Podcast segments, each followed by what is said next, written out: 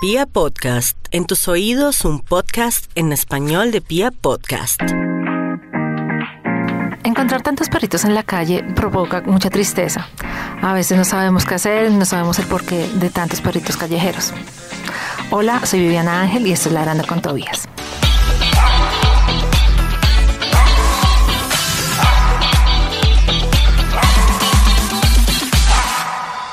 Puedo decir que soy una afortunada porque cuando adopté a Tobías, eh, la persona que me lo entregó me lo entregó esterilizado y pues nosotros siempre o yo tenía el concepto de que la esterilización es simplemente pues para que no haya negocio de los perritos y pues obviamente que no haya sobrepoblación. Y aparte de eso pues no tuve tampoco que cuidarlo porque también es otro proceso que hay después de la esterilización. Hoy el tema es este. ¿Cuáles son los mitos y las realidades de esterilizar? Para esto nos acompaña hoy Juan Carlos Morales, que es un médico veterinario. Hola Juan, bienvenido. Hola Viviana, ¿cómo estás?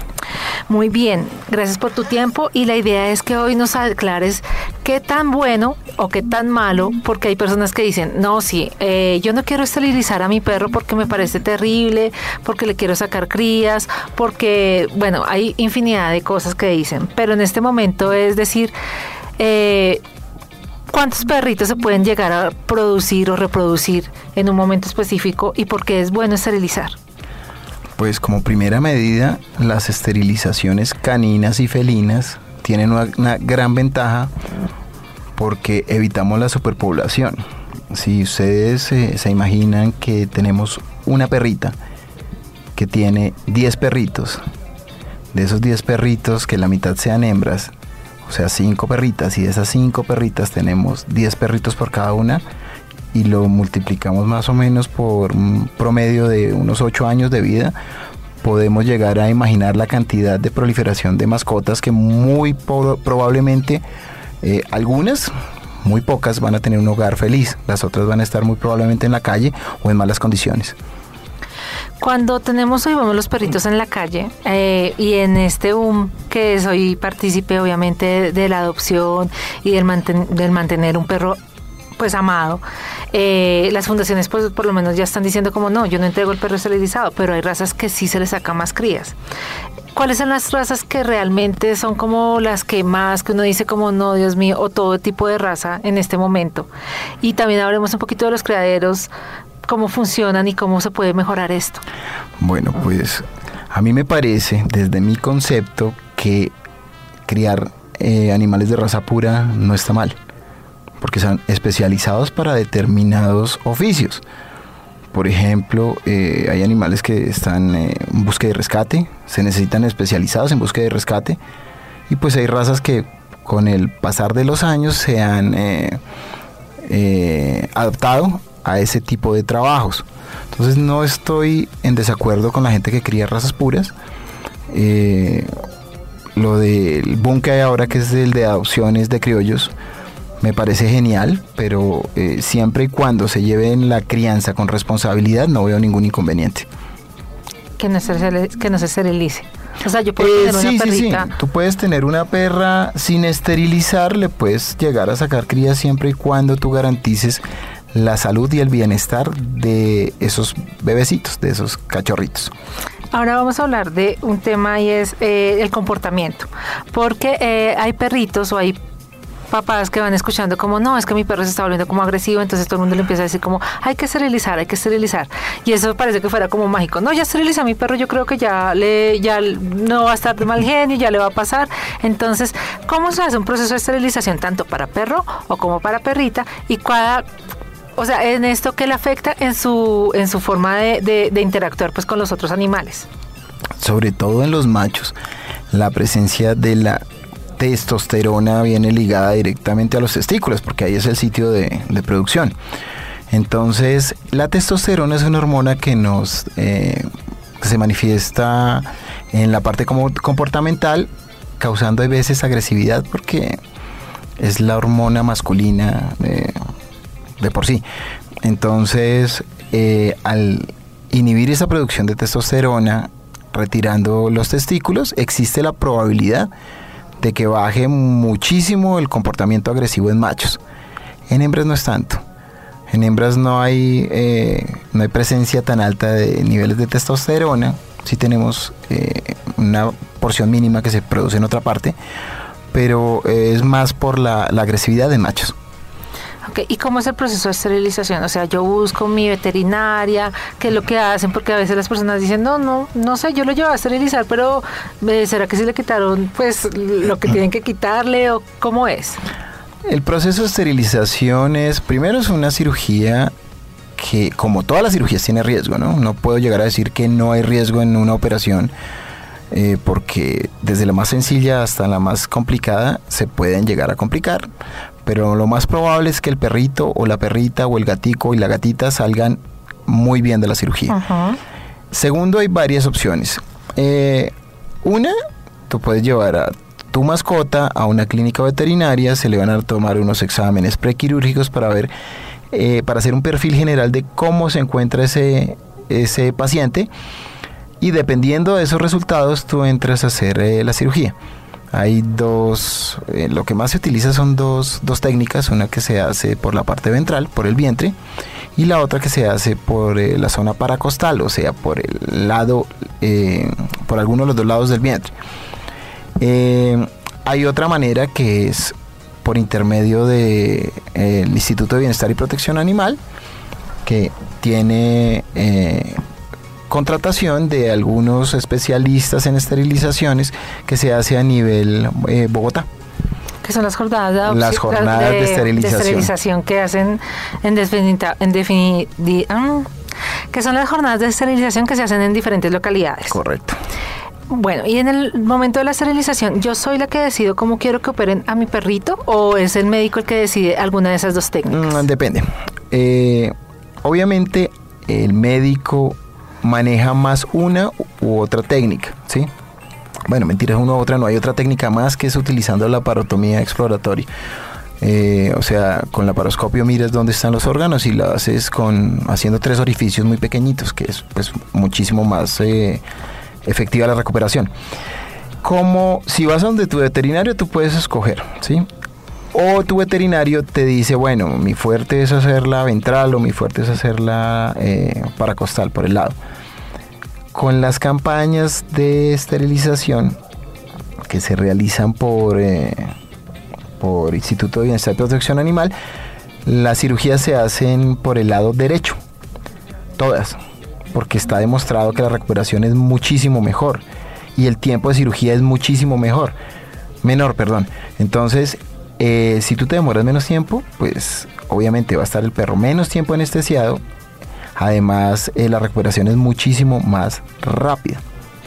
Eh, hay una cosa que en, en estas jornadas, o no sé por qué, hay unos perritos que les marcan las orejas.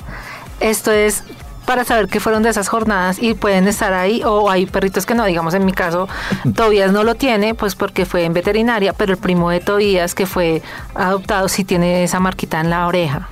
Lo ideal es se haga en donde se haga, lo ideal es marcar una orejita. ¿Por ah, qué? Para que si ese perrito por eh, eventualidades de la vida se llega a perder y llega a un propietario, ese propietario lo lleva a esterilización. Bueno, cuando es perrito no es tanto el lío, cuando es perrita eh, se le miran las orejitas y uno dice, ah bueno, esta perrita ya esterilizada y no tenemos que llegar a buscar un órgano que no está. Y le evitamos una cirugía innecesaria. Eso iba a preguntar, o sea, en un perro pues sí se nota que está esterilizado, pero en una perrita no, hasta que no le, hasta que le hagan el examen. Correcto. Eh, no se puede, la única manera de, ver si está o no está esterilizada es buscando el útero. no se, las ecografías no te muestran nada, las radiografías no te muestran nada. Me han hecho preguntas y pues esto, porque yo nunca he tenido perrita, es cuando esterilizan a las perritas, ellas ya no vuelven a tener celo. O sea, esterilizar a una perrita es sacarle el útero. Le sacas eh, la, cirugía se llama ovario o foro histerectomía. Sacas ovarios, sacas bolsas ováricas y útero completos. Entonces no entran en celo porque si se van los ovarios no hay un componente hormonal y si no hay un componente hormonal no vas a tener celo nunca. Si llega a tener celo eh, posterior a la cirugía, probablemente se quedó un remanente ovárico, un pedacito de ovario que nos está causando producción hormonal y es una esterilización mal hecha. Okay. Alguna vez también em, me decían Tobias es de un poco mm, de mal genio, o sea, a él no le gusta que lo huelan, ¿no? Entonces es como, mm, y es, es, es- me decían, no, es que de pronto a él le quedó un, eh, le quedó un testículo. También que eso es verdad, o sea, puede que le quiten uno y le dejen otro, o no le bajaron bien los testículos. Eh, existe la probabilidad de que se quede un testículo en abdomen. ¿sí? Y esos testículos también tienen una probabilidad de volverse eh, neoplásicos, de generar tumores. Y dentro de esos tumores hay unos que producen estrógenos. Y al producir estrógenos, los otros perros lo van a olfatear como si fuera una perra y van a tratar de montarlo. Ay, mira esto. El, el primer Tobias Tomás, a él, él es castrado, esterilizado, pero todos los perros lo montan y él igual también monta, monta a los perros. Yo no sé, es, es algo y no es como, pero ¿por qué? Hay Ay, veces ¿qué es pasa? comportamental, ¿sí? Y es por dominancia. Entonces yo quiero dominarte, yo quiero ser tu macho alfa y lo hacen por, por dominancia. Pero también puede llegar a ser cuando lo montan porque tenga eh, producción de estrógenos. Entonces eso puede llegar a suceder. Es que con él es bastante extraño porque en serio todos los perros llegan y es de una y él ni siquiera es de mal genio. Es como, bueno, está bien que me huelan todos, quiero estar acá tranquilo y él también monta, pero es como, como en juego, no sé. Hay que revisar la ¿Sí? parte como comportamental y revisar que sí eh, efectivamente no tenga ninguno de los dos testículos. Y eso, para hacer eso toca hacer una ecografía o que toca Eh, hacer otra sí. vez. En el testículo sí se puede ver por ecografía cuando queda en abdomen. Ah, ok. Listo. Eh, ahora, cuando yo decido esterilizar, ¿cuál es el procedimiento? O sea, después de la, de la esterilización, ¿cuáles son las medidas o que tengo que llevar o cuál es el cuidado para perrito y para perrita? Generalmente eh, las cirugías se hacen en sitios totalmente estériles. Eh, la probabilidad de infección es mínima. Muchas veces, dependiendo del, del, eh, profesional que la realiza, manda a hacer unas limpiezas eh, sobre, sobre las heridas, pero generalmente las evoluciones son muy buenas. Simplemente que no se vaya a retirar los puntos, es bueno colocarles un cuello isabelino. La gente le dice ahora el cono de la vergüenza desde Sí, app. desde. Entonces, eh, colocárselo para evitar que se quiten los puntos, porque sí han ocurrido eventualidades en la que las, eh, sobre todo las hembritas, eh, se retiran los puntos y se queda el vientre abierto, el abdomen, y puede llegar a haber una salida por ese, por ese espacio de intestinos o de órganos del abdomen. ¿Cuánto es el tiempo aproximado de cuidado de los dos? 15 días. 15 días. 15 días. Vamos a tener Es lo óptimo. Vamos a tener también que el perrito no quiera comer, que el perrito se sienta, o, cómo es el proceso, porque cuando uno le dicen una cirugía, el humano siempre es como voy a estar enfermo, en reposo, pero los perritos como que hacen más, o sea, salen más fácil de esta cirugía. Eh, tienen un umbral del dolor un poquito más alto, ¿sí?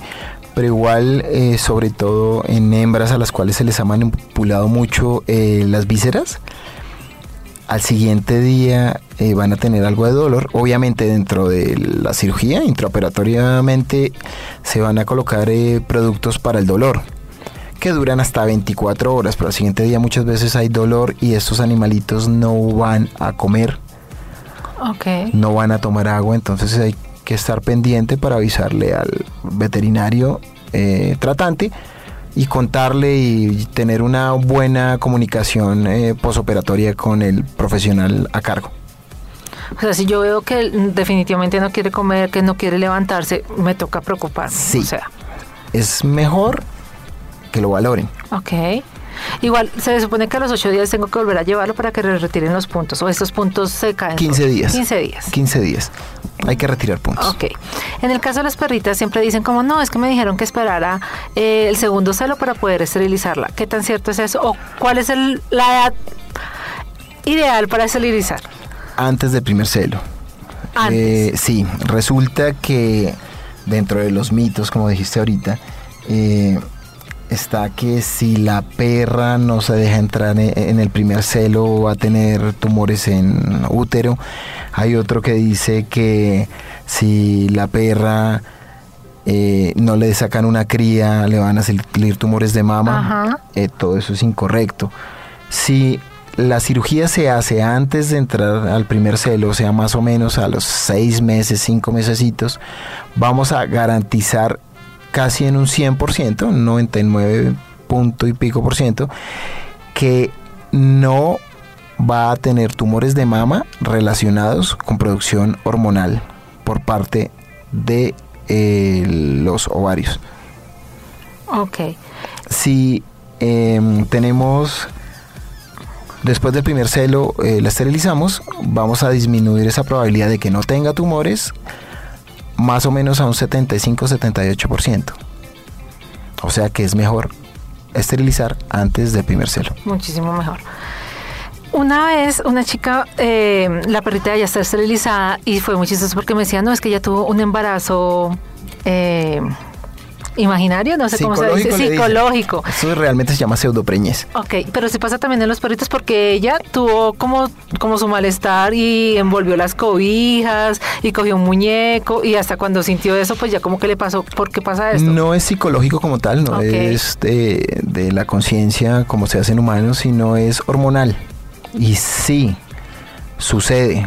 El útero, eh, por producción, perdón, no el útero, sino los ovarios, eh, hay una, una cadena de reacciones hormonales que van a producir pseudopreñez. Y en la pseudopreñez lo que pasa es que van a pensar que tienen cachorros, van a producir leche, la gente ve que tienen leche y empiezan a ordeñar. Y si sacan más leche, pues van a estimular más producción láctea. Eh, van a empezar a, coger muñecos y se los llevan para la camita. Entonces, esa es otra de las ventajas de la esterilización. Nos vamos a quitar todos esos inconvenientes. Pero esto pasa después de, o sea, después de esterilizado, no, eso pasa antes. Pasa si están sin esterilizar y no a todas las, las hembras. Otra persona me preguntaba y me decía, no, pero es que yo no quiero esterilizar a mi perrito, yo no sé si eso se puede hacer como una especie de vasectomía. ¿Eso también existe? O sea, yo puedo dejarlo y volver otra vez a sol O sea, la vasectomía es regresiva, creo que es. O sea, yo la puedo. Sí, pero. Pero eh, pues en los perros, ¿para qué? Dentro del conocimiento que, que yo tengo, he visto vasectomías donde el perro mantiene su líbido, pero obviamente hay un conducto, que ese conducto es el que lleva los espermatozoides desde la cola del epidimo hacia la uretra, que es el que saca los espermatozoides afuera, y lo que se hace es retirarlo, cortarlo. Entonces no van a salir espermatozoides. Pero pues, no sé, es, me parece pues una medida tonta. Sí, o sea, no realmente no aporta nada al animal, simplemente es algo como más humano. Y además vas a dejar los testículos y esos testículos con el tiempo también pueden, eh, el, aporte hormonal de los testículos puede generar eh, una hiperplasia prostática, entonces va a haber un, crecimiento de la, de la próstata que está, es secundario a la producción de, de hormonas testiculares. Entonces lo que vamos a hacer es mal en el animal. Ok. También hay el, mito de yo no esterilizo a mi perro porque es que se me va a engordar. Eh, ese sí no está mito. Existen animales que engordan y otros no. Depende de la raza. ¿O no? No, no importa. Hay unos que se engordan, hay otros que no se engordan. ¿Que bajan hay veces la actividad? Sí, hay veces bajan la actividad, igual que cuando dicen que se vuelven chonchitos, que se engordan. Mm, pero hay animales que tú los esterilizas, les, eh, machos, les quitas los testículos y siguen como si no les hubiera pasado absolutamente nada en la vida. Sí hay unos que se engordan. Y las hembritas también empiezan a depositar, a depositar más grasa. ¿Y hay algún problema en que yo esterilice? O sea, mi perrito ya tiene 14 años, pero entonces le pasó algo. ¿Es, mejor esterilizarlo o es ya como ya pasó tanto tiempo? Son cirugías de más riesgo por la edad. Entonces, en ese tipo de cirugía, si, eh, si toca hacerlo, si es un macho, por ejemplo, y hay que hacerlo porque, por ejemplo, tenga problemas en la próstata y hay que retirar los testículos, se puede hacer, hay que valorarlo muy bien, hay que hacerles exámenes hematológicos, hay que mirar cómo está ese riñón, cómo está el hígado y cómo está el corazoncito. Hay que hacerlo valorar por cardiología para poder hacer esa cirugía. Hay hembras también de mucha edad que hay que hacerles la ovariosterectomía, la, la esterilización. Y hay que hacer una buena valoración, pero muchas veces eh, es mejor realizarla un poco tarde y no esperar a que tengamos una patología como el piómetra, que es una acumulación de pus en el, en el útero. ¿Qué sucede? Pues obviamente en animales que tienen útero y que normalmente se presenta en, en edades avanzadas. Lo recomendable entonces, volvemos al tema, esterilizar a los perritos, a las perritas antes del primer celo y a los perritos.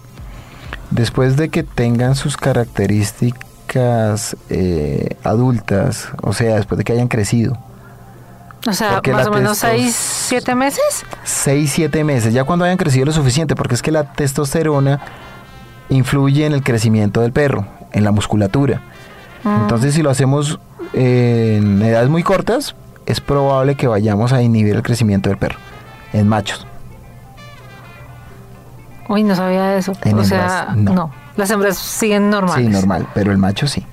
O sea, digamos, si yo tengo un perro de raza, eh, no sé, un guaymarán, un dálmata, ¿estos van a quedar más pequeñitos? Eh, existe la probabilidad. O muscular, eh, o la musculatura no va a ser de tan buena calidad.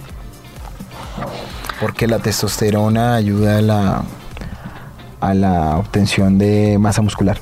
Bueno, Juanca, entonces eh, quisiera que nos dieras como unos tips si yo quiero decir como, bueno, ya tengo mi perrito pero no lo he esterilizado o voy a adoptar y prefiero esterilizarlo, ¿qué debo hacer? Ah, primero, eh, debes tener un animal en óptimas condiciones, entonces lo ideal es antes de esterilizar que tenga una muy buena nutrición, que esté libre de parásitos, eso nos va a permitir una mejor recuperación eh, llevarlo a sitios acreditados, médicos veterinarios con tarjeta profesional. Em, no llevar animales enfermos, no llevar animales que se encuentren en celo. Eh, procurar eh, esterilizar antes del primer celo las hembras y los machos eh, más o menos a los 6, 7 meses, ya cuando tengan su tamaño normal. Obviamente las razas grandes crecen durante más tiempo y podemos alargarnos hasta los 8 meses en machos. Cuidar muy bien después de la esterilización eh, el posoperatorio, porque muchas veces las cirugías se dañan en posoperatorio. Eh, si el animal después de 24 horas tú encuentras eh, condiciones adversas, que está demasiado deprimido, que lo ves como muy pálido, tienen que ir de inmediato a valoración a donde un médico veterinario. Y pues en términos generales es eso. Listo, Juanca, pues muchísimas gracias. Eh, la invitación acá es esterilizar. Realmente lo más importante es como acabar un poco como con toda la proliferación de animalitos que hay, porque es que le estamos dando, es para mejorar nuestra calidad de vida.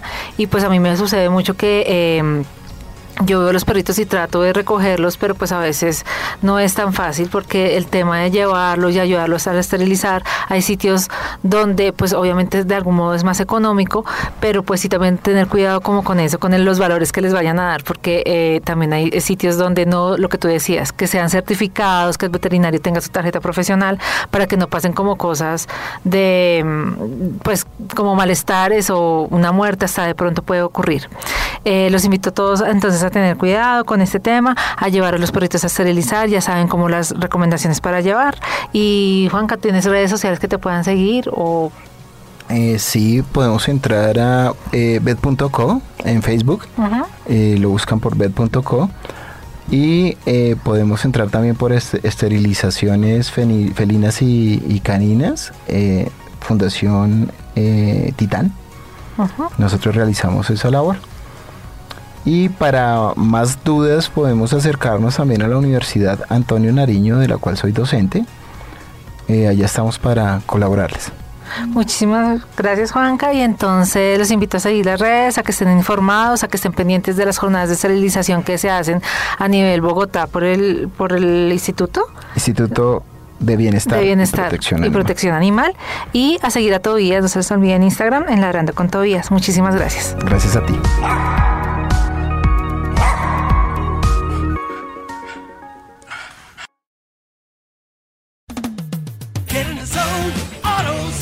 Bienvenido a AutoZone, donde siempre encuentras ayuda. ¿Tu auto no arranca? No te preocupes. Empecemos con probar tu batería gratis. Puede que solo necesites una recarga y también te ayudamos con eso. Si necesitas reemplazarla, estás en el lugar correcto porque tenemos opciones desde $79.99. En el destino número uno para baterías, tenemos la solución.